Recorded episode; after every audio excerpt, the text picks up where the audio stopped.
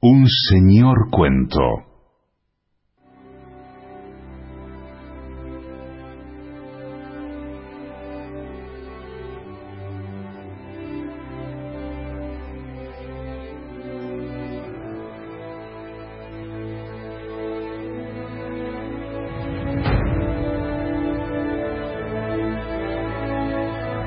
de Mario Benedetti, Las Persianas.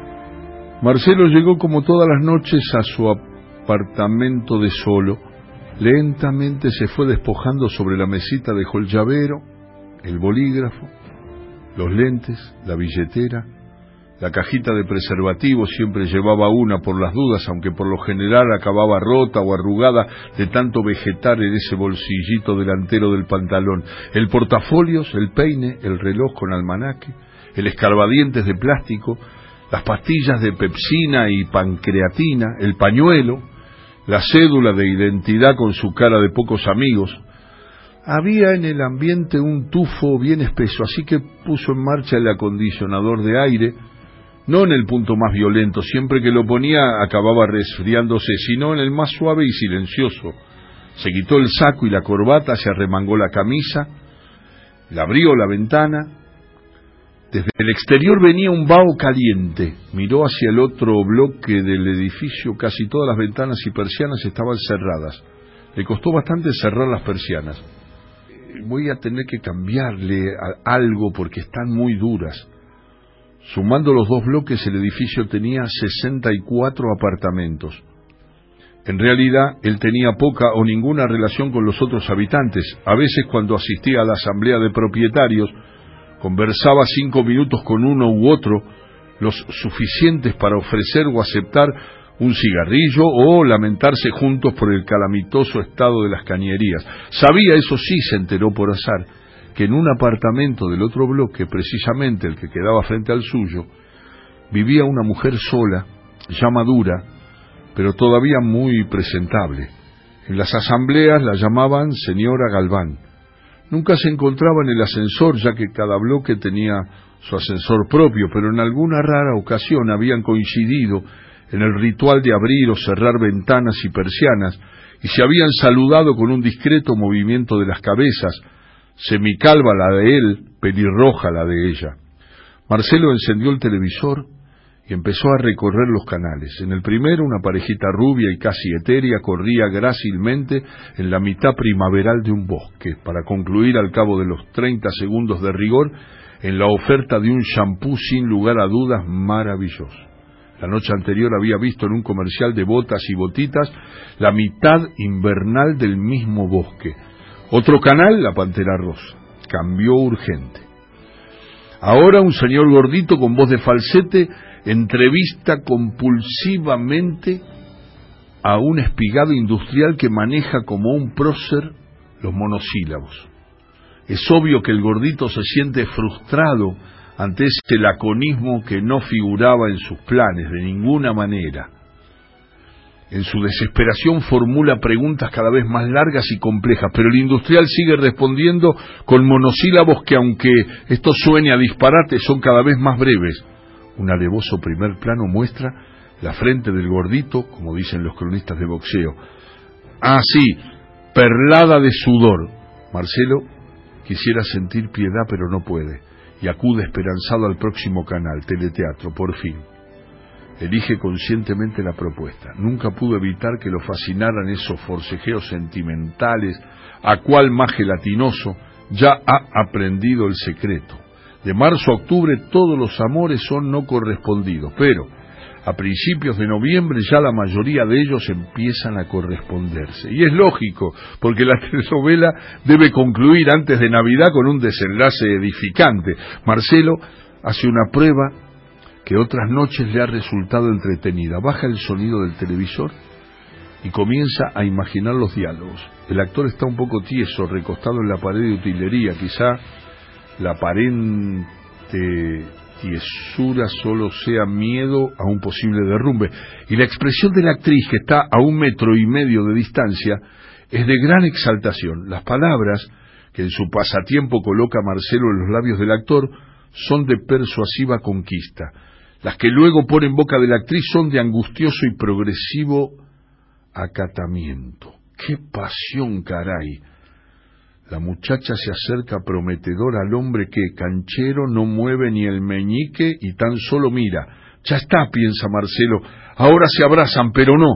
La bofetada fue tan tremenda que aún sin sonido a Marcelo le pareció sentirla. Una cosa por lo menos está clara. Yo jamás serviría para libretista de televisión. Como tratamiento homeopático de alienación, ya es suficiente. Así que apaga el televisor sin la combustión de santa ira que propagaba la pantallita. El ambiente parece ahora un poco más fresco. Marcelo se desviste, se ducha en silencio. Años atrás habría cantado el último organito ideal para acompañar el enjuague. Vuelve así desnudo al ambiente único, secándose ahora con la toalla a cuadros. Se enfrenta al espejo del placar y, como siempre, la imagen de su propia panza lo desalienta. Ya no sabe qué dejar de comer y de beber. Suspendió el pan, las bebidas gasificadas, los ravioles, la sal, los postres, todo en vano. La cintura apenas disminuyó tres centímetros en cinco meses. Cinco meses que fueron, en cuanto a alimentación, los más aburridos de sus treinta y nueve años. En ese preciso instante decide que el sacrificio no vale la pena y para mañana se promete un almuerzo con pastas, vino tinto y copa melva. Reconoce que la decisión es cobarde, pero también estimulante. Nuevamente se mira al espejo y le parece notar cierto bultito en la ingle. Se acerca más al espejo, pero no alcanza a distinguir de qué se trata, ya que esa zona está cubierta de vello. Entonces se coloca los anteojos y vuelve a examinarse. Es algo así como un forúnculo todavía inmaduro se tranquiliza. De frente a la ventana cerrada hace ejercicios respiratorios durante cinco minutos. Luego los suspende porque no quiere sudar. Hace ademán de ponerse el pijama, pero desiste. Con este calor será mejor dormir desnudo. Enciende la radio portátil y suena el viejo y querido bandoneón de Troilo. Como burlándose de sí mismo, baila unos pasos de tango. ¡Qué desastre!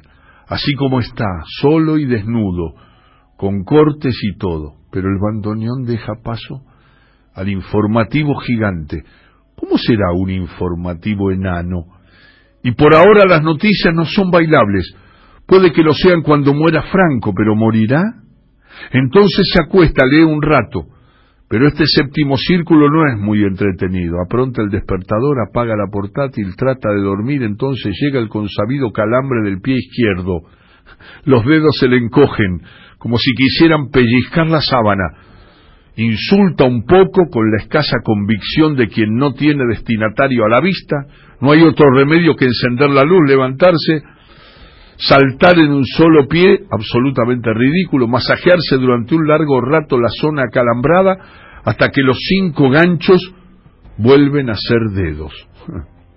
Otra vez se acuesta. Y ahora sí se duerme enseguida, como escurriéndole el bulto al próximo calambre. La pesadilla no es demasiado terrible. Él camina por un puente que no está sobre un río, sino sobre la tierra, y abajo, junto a un arbusto rojizo, está Mabel, su antigua novia de provincia.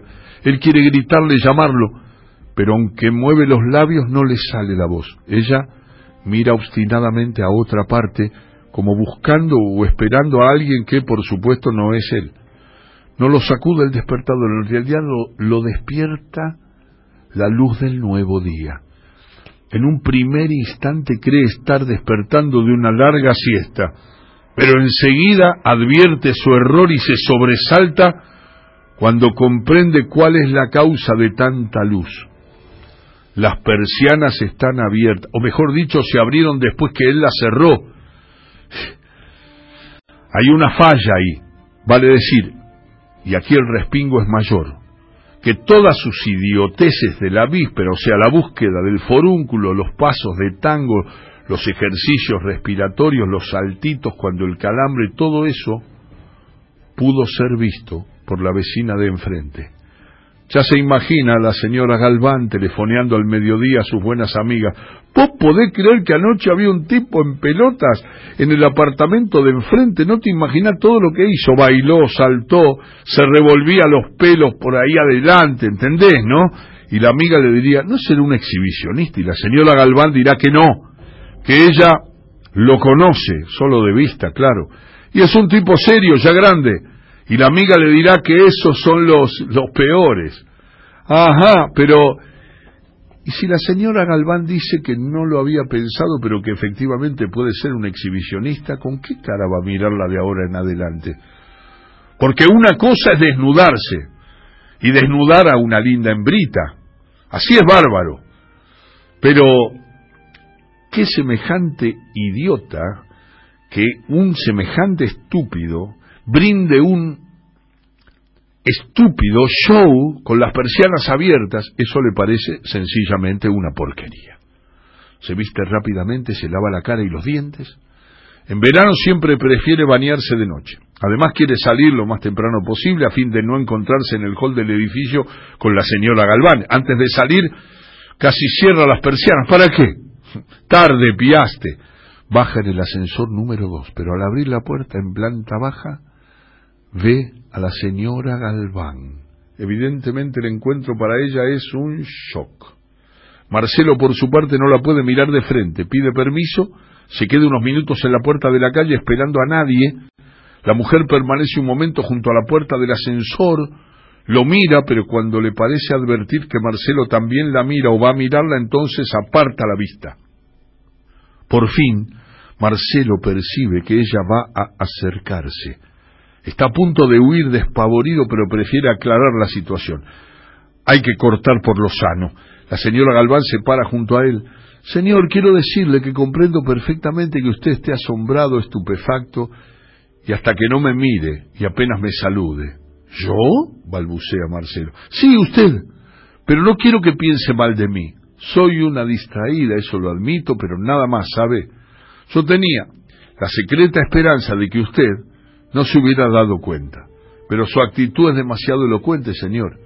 Y aunque usted tiene todo el derecho de pensar que soy una fresca o una mentirosa, le aseguro que anoche yo creí que había cerrado mis persianas. Muy bueno, Benedetti. Qué lindo y breve cuento para compartir con ustedes. ¿Cómo se llama el cuento de Mario Benedetti? Las persianas Un señor cuento.